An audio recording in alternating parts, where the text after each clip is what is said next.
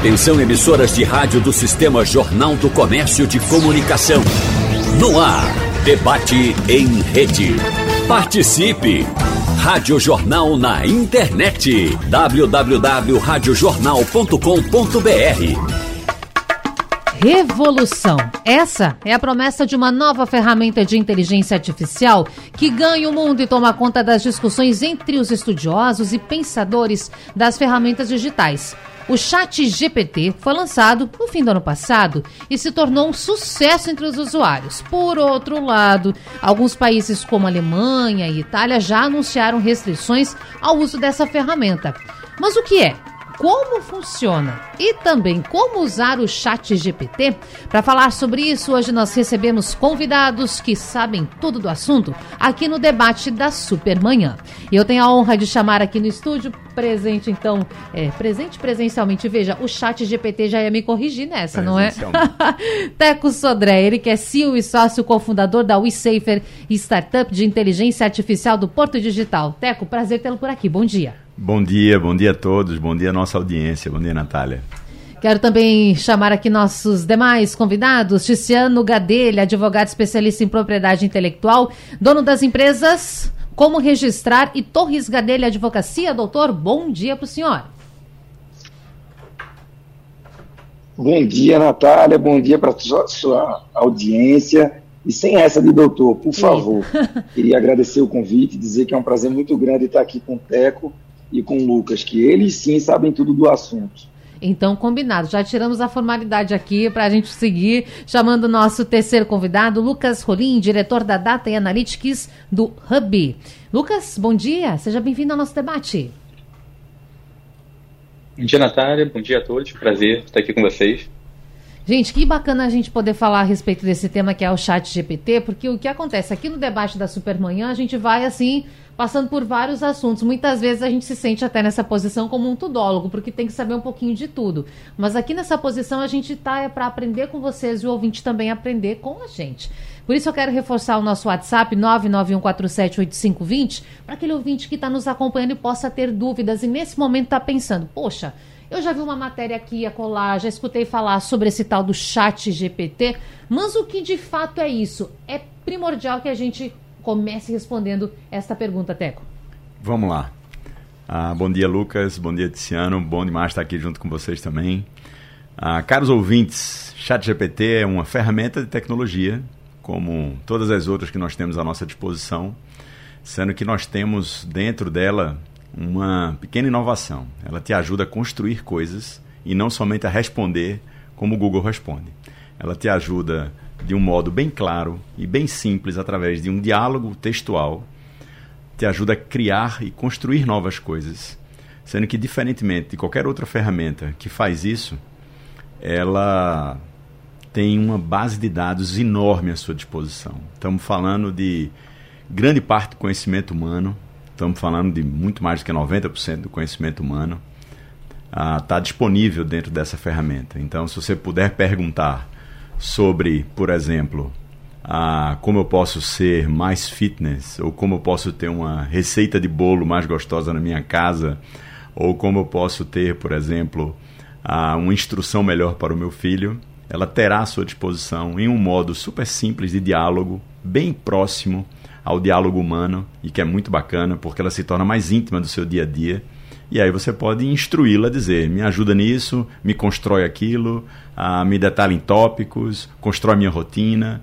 E isso realmente faz com que essa ferramenta de tecnologia torne-se uma revolução. Ela é baseada em conceitos de inteligência artificial por trás, são múltiplas tecnologias de inteligência artificial que ela utiliza, e a partir disso ela concebeu uma nova, um novo tipo de formato digital, de ferramenta digital para o nosso dia a dia.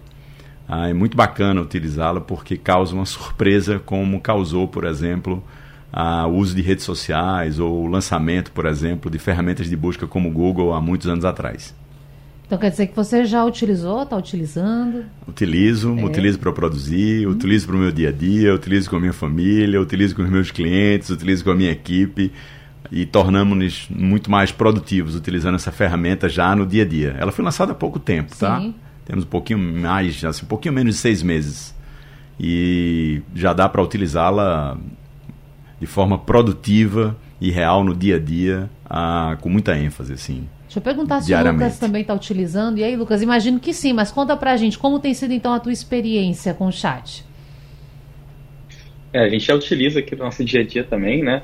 Para diversos casos de uso. Eu acho que, como muito bem explicado, ele ajuda a, principalmente no processo criativo e num processo de ideação, né? Então, quando a gente tem, é, historicamente, né, a gente faz pesquisas no Google e aí fala, olha, eu quero isso daqui, acesso uma página e, e vou navegando por ali, né? Só que acho que a grande revolução que a gente está observando hoje é uma ferramenta com alto potencial criativo, no qual eu posso falar, olha, é, me dá ideias de, de, de uma pauta para um determinado artigo, me dá ideias de como fazer uma determinada coisa, e esse, esse, esse modelo, né, através de todo o conhecimento que ele compilou, que de diversas fontes, né, ele consegue gerar coisas que são muito interessantes e geram um caminho, né, como se fosse uma aquele amigo às vezes que você vai trocando uma ideia, falando alguma coisa, ele vai te respondendo, e isso faz você pensar, né?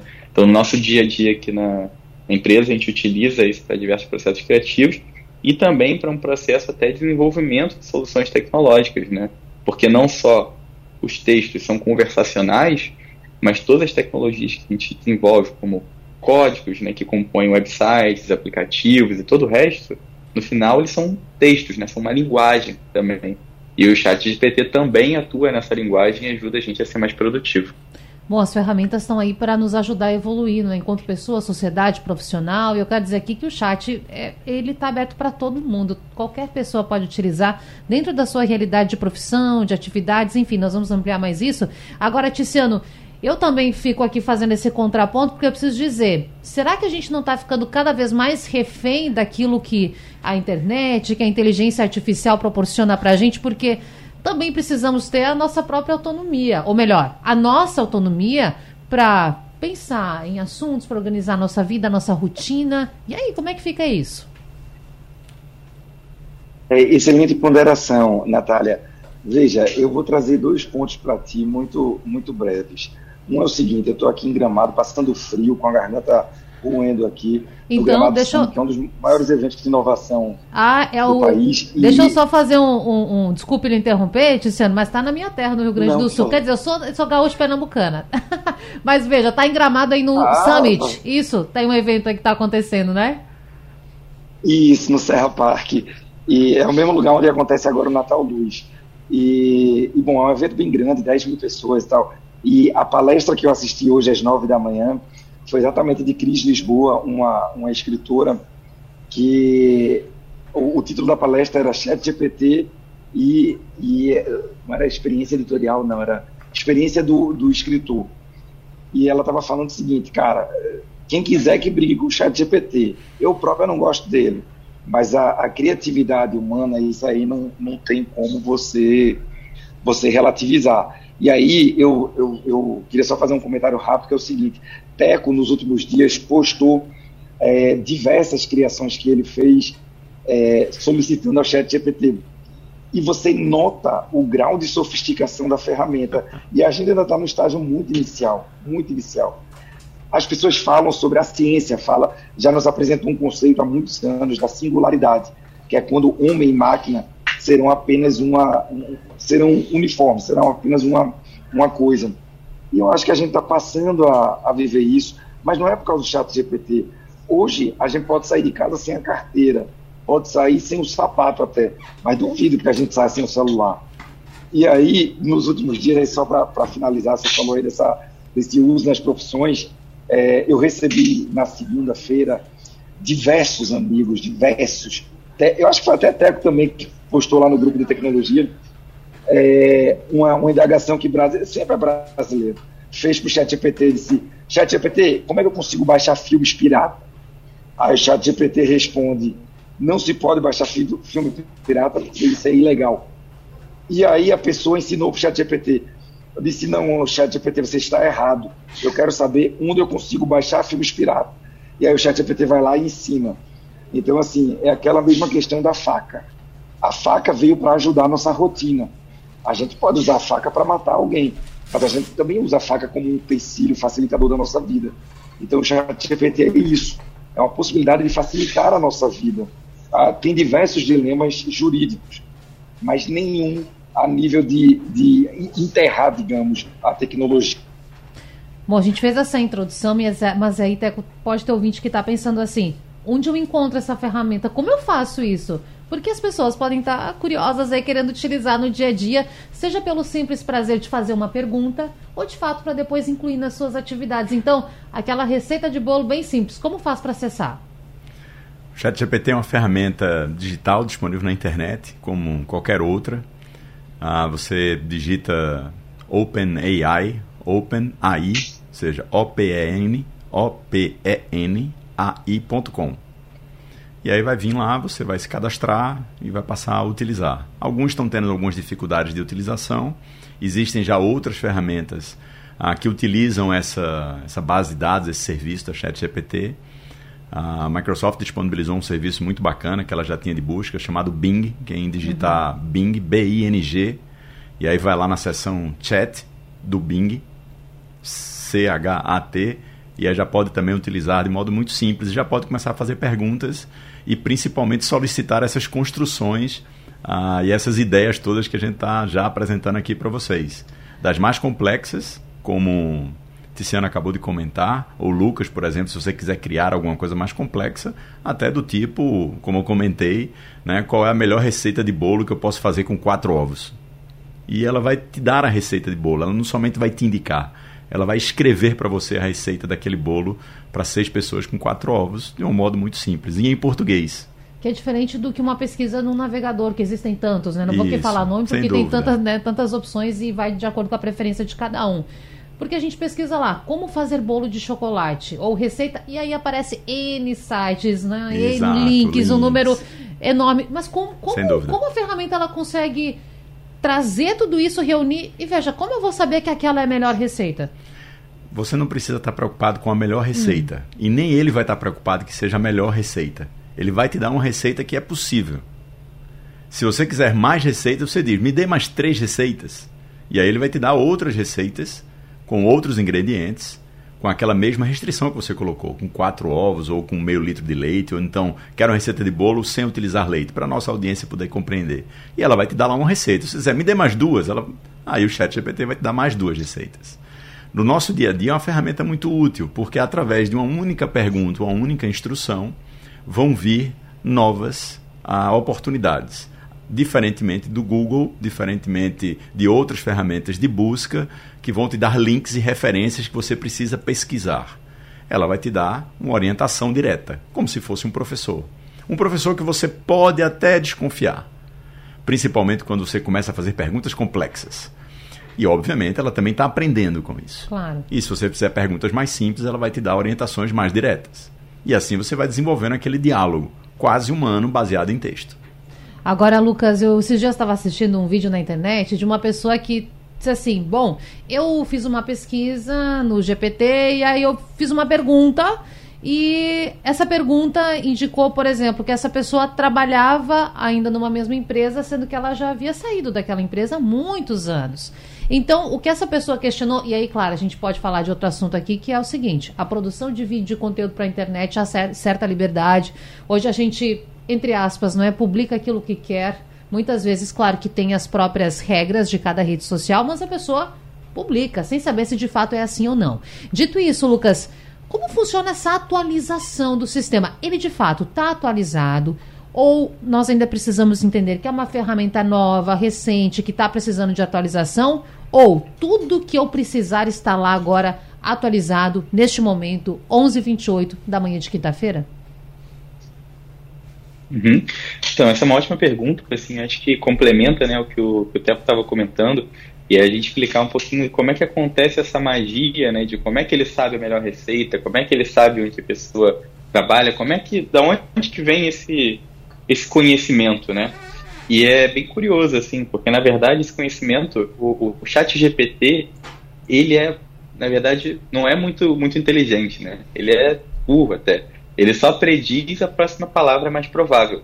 Ele, na verdade, por trás, Ele é um grande amontoado, uma grande inteligência artificial que tenta prever o que, que faz mais sentido eu falar em seguida, né? E ele vai criando frases com base nisso. E aí como que vem as informações dessas frases para ele? ele? Ele busca conhecimento humano para aprender o que, que faz mais sentido falar em um determinado contexto uhum. ou em uhum. seguida, né? Então, essas versões que a gente tem, elas são treinadas em sites como Wikipedia, como um site que existe também são como um crawler, que são sites que, que retiram informações de diversos lugares da internet. Então eu pego com amontoados de informação. Na, na última versão que a gente teve, que se chama GTP4, que é um pouquinho depois do chat GPT, ele utiliza trilhões de informações da internet. Né? O chat GPT utilizava na ordem dos bilhões, agora a gente já está na ordem dos trilhões de informação. Né? E essa informação ela tem um limite, ela é até o momento que alguém foi lá e a gente chama de treinar esse modelo, ou seja, falou, olha, isso aqui é o que você tem para aprender. Então o usuário que for lá entrar na OpenAI, como, a gente indicou, ele vai ter acesso a uma informação que tem um limite, né? Ele foi aprendeu até um limite de tempo. Agora, se você for em uma ferramenta como o Bing, que o Teco também indicou, a Microsoft e outras empresas elas já estão implementando mecanismos que o chat GPT ele tem acesso à internet. Aí as possibilidades são infinitas. Então ele tem todo aquele conhecimento que ele já sabe e ele ainda tem a possibilidade de falar assim, olha, isso aqui eu não sei, deixa eu procurar na internet e voltar. Então, para respondendo assim essa pergunta, né, depende. Se a pessoa for no OpenAI ali direto, ele tem um limite até onde esse conhecimento chega. Agora, utilizando o mecanismo como o Bing Chat, que o Teco indicou, ele tem atualizações constantes. Bom, e até aproveitando esse gancho, eu quero trazer aqui a mensagem do nosso ouvinte Milton, que mora em Candeias, porque ele diz assim, no nosso WhatsApp 991478520. Acredito que as máquinas jamais vão substituir o ser humano, apenas agregar conhecimentos previamente já cadastrados. É por aí, Ticiano? O que, que você pensa?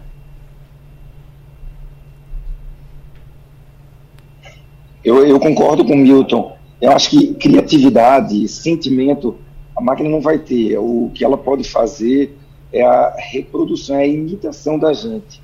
Com, com licença da, da analogia, mas a máquina ela é uma espécie de estagiário. Ou seja, a gente pede alguma coisa, mas ela está aprendendo conosco. Então, por mais tecnologia, por mais que o algoritmo, por mais que o código lá, a programação seja bem feita, ela é refém da gente e não o contrário.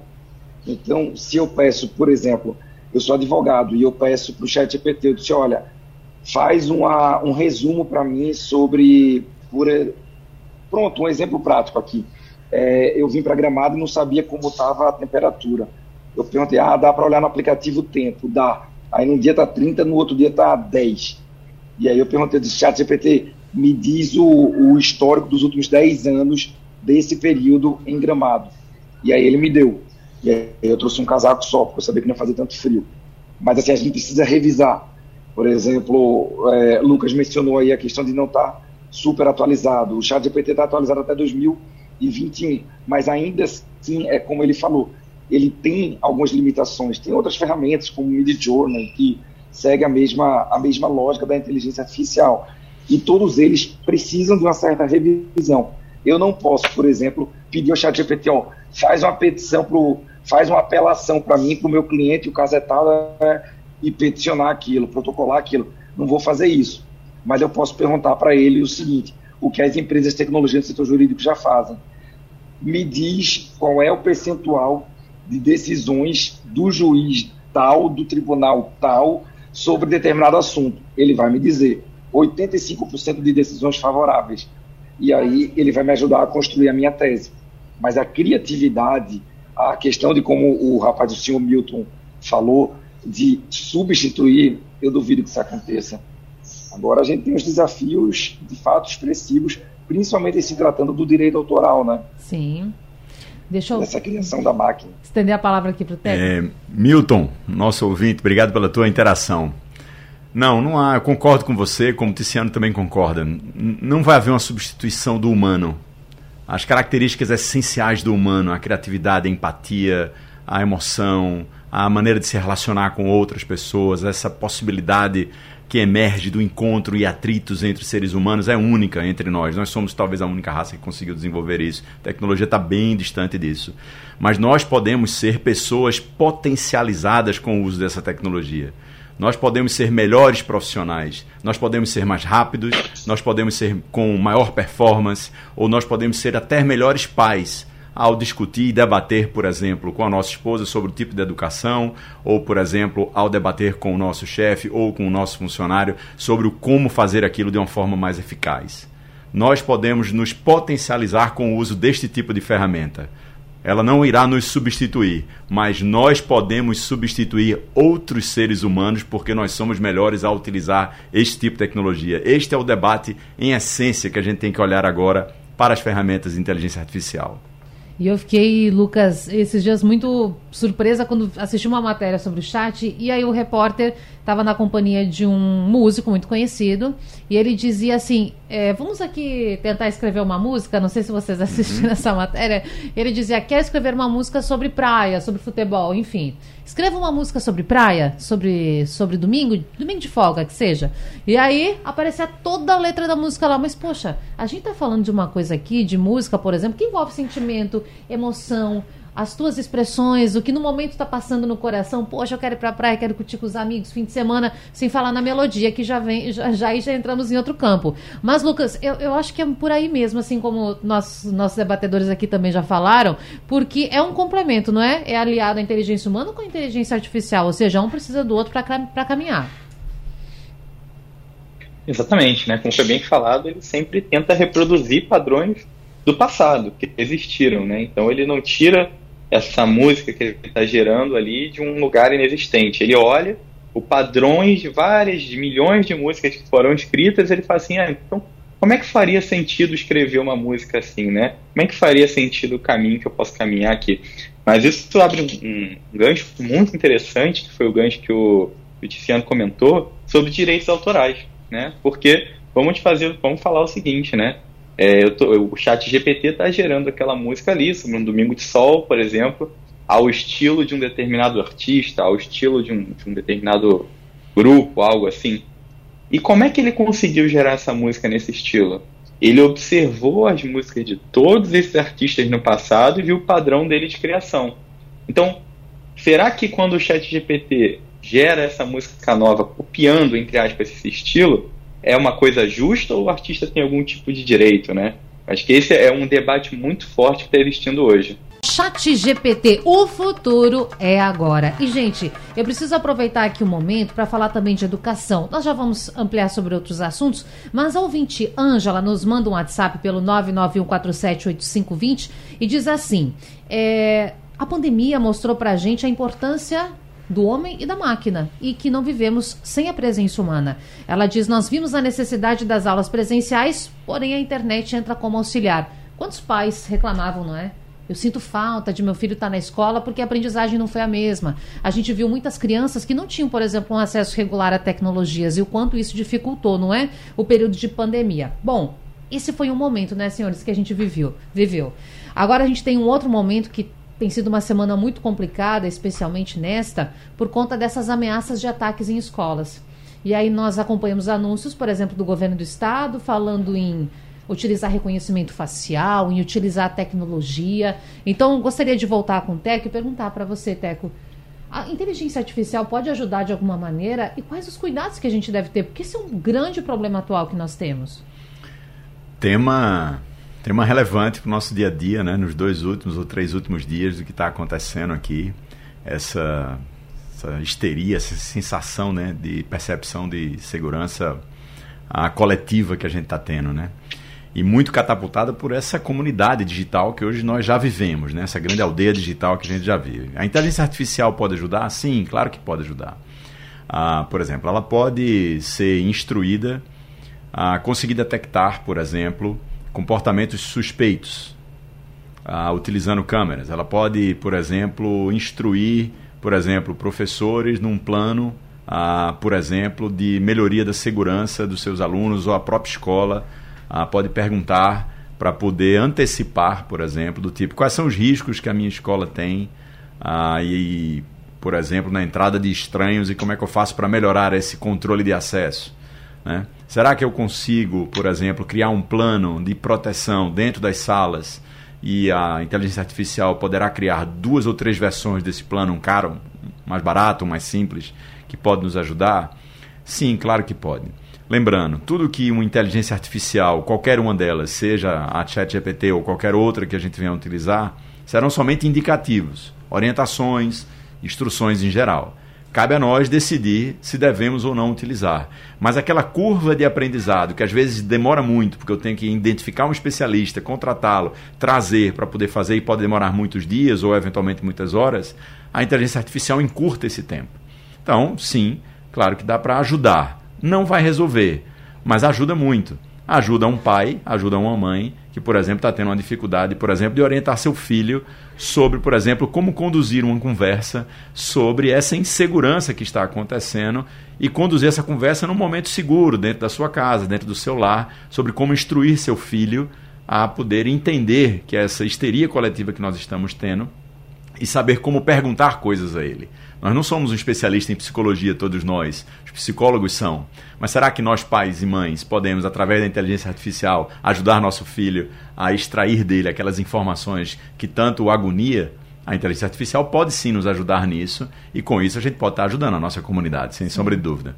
E Lucas, muitas vezes a gente ouve se falar de tecnologia com algumas pessoas fazendo um certo julgamento e dizendo que é, esses atos, essas ameaças são orquestradas, organizadas pela internet, que a culpa muitas vezes é a internet como uma possibilidade de disseminar informações e até de pesquisas de como se fazer coisas como essas que a gente, claro, não quer nunca noticiar. Mas a internet, por outro lado, e essas ferramentas, elas sim trazem muitos benefícios para o nosso dia a dia. A gente sente inúmeros momentos da nossa vida essa, esse aporte, essa facilidade que a internet nos dá. Então, gostaria de fazer essa provocação também e falar com você o seguinte: a gente precisa deixar de ver a internet como uma vilã e como uma auxiliar também nesse processo, como, por exemplo, para identificar possíveis organizações de atos, não é? Exatamente. Acho que a internet ela é um potencializador, né? E ela pode ser um potencializador de coisas que podem ser tanto boas quanto ruins. Então pode ser uma ferramenta que ela é utilizada para organizar, né? Ela, ela, facilita, por exemplo, as redes sociais, como você comentou, inteligência artificial, seja lá o que for, para organizar grupos de pessoas através de uma ideia e conseguir executar ela de uma maneira muito mais fácil, muito mais interessante.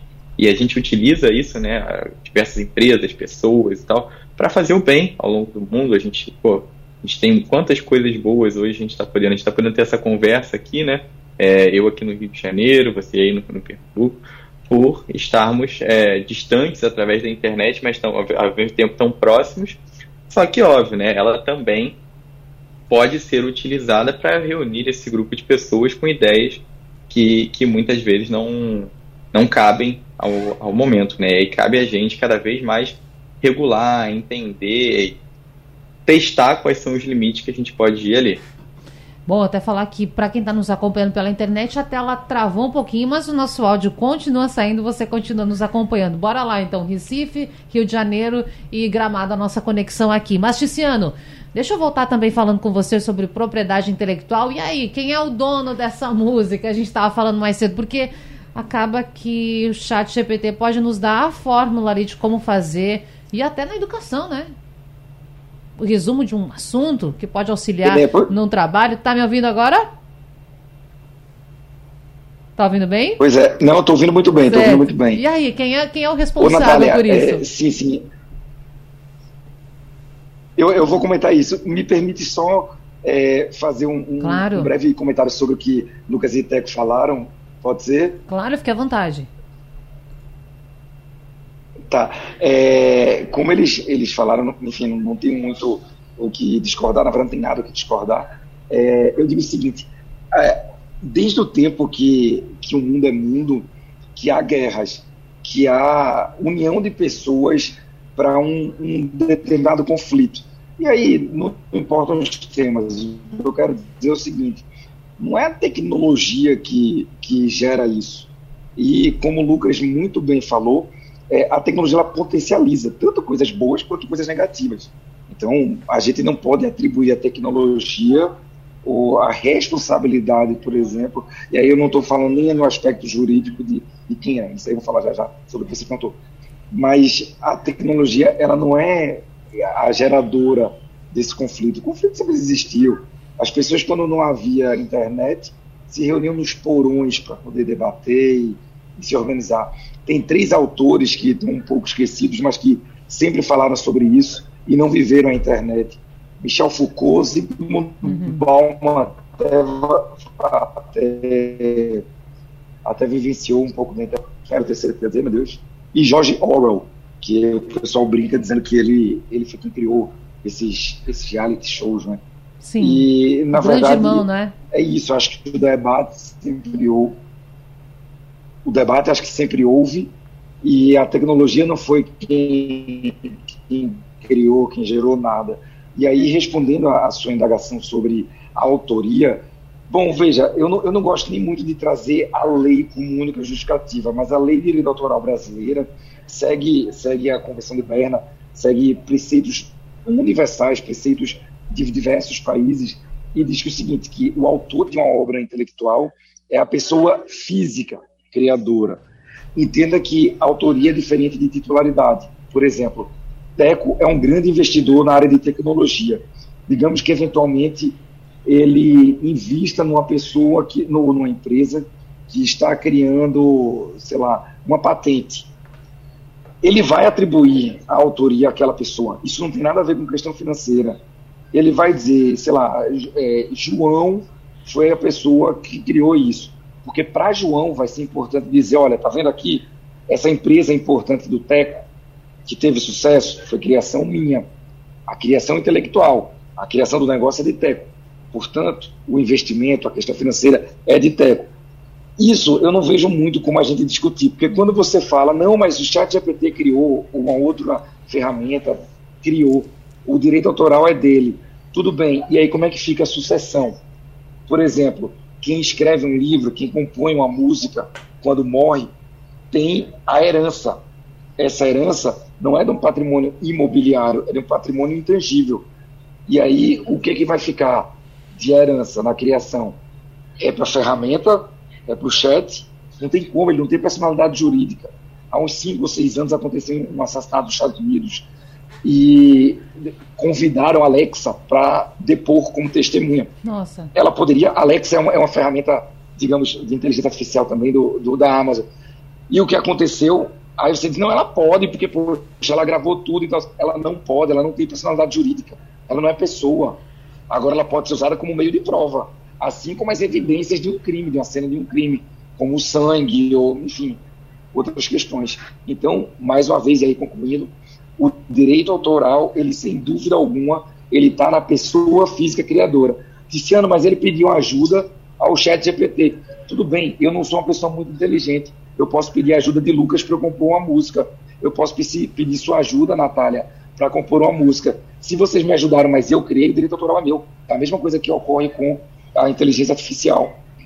Ótimo. Existe uma, um ponto, Natália, Tiziano levanta aqui muito bacana, hum. Que é se eu puder criar e registrar em meu nome aquela criação que veio de uma inteligência artificial, eu posso naturalmente ganhar dinheiro com isso? Neste momento, o volume de publicações de livros que foram construídos pela inteligência artificial e as pessoas pediram para a inteligência artificial criar o livro, criar as ilustrações desse livro e postaram esse livro para poder ser baixado e ganhar dinheiro com isso, aumentou enormemente já. Estamos falando de mais de 25% de aumento de livros digitais publicados em plataformas mundiais, que você pode baixar e ler um livro que foi registrado em nome de um autor e que foi criado ou que foi 90% criado por inteligência artificial. E as pessoas estão ganhando dinheiro com isso, uhum. que é outro uso da inteligência artificial já para o nosso dia a dia. Minutos finais para a gente encerrar esse debate tão interessante, tão aproximado da realidade, para levar informação para você, porque você é importante aqui. E falando nisso, Edivaldo mandou um áudio para a gente, vamos ouvir e depois nos despedimos dos nossos convidados. Bom dia a Bom dia. todos aí do debate aí da Rádio Jornal, aqui é Edivaldo de Afogado. A minha pergunta é simples, é que sobre o tema de hoje, sobre a inteligência artificial e sobre essas novas tecnologias. Eu quero perguntar aos meus amigos aí debatedores, há o risco de acontecer o que acontecia na ficção, na ficção científica e dizimar o ser humano, uma inteligência artificial que vai achar que o ser humano não serve para nada e começar a exterminar a raça humana, essa possibilidade é, é, é palpável? Pode acontecer? É essa a minha pergunta.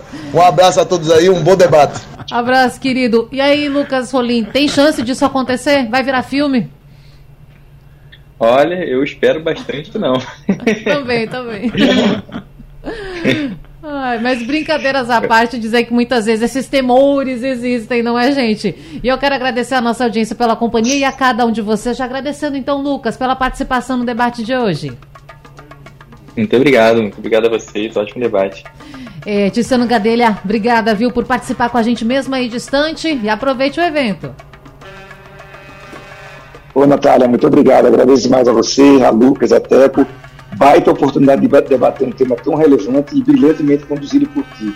Obrigado pela chance, um abraço para todos, especialmente para sua audiência. Obrigada pela gentileza. Teco, muito obrigada, viu, por participar com a gente também.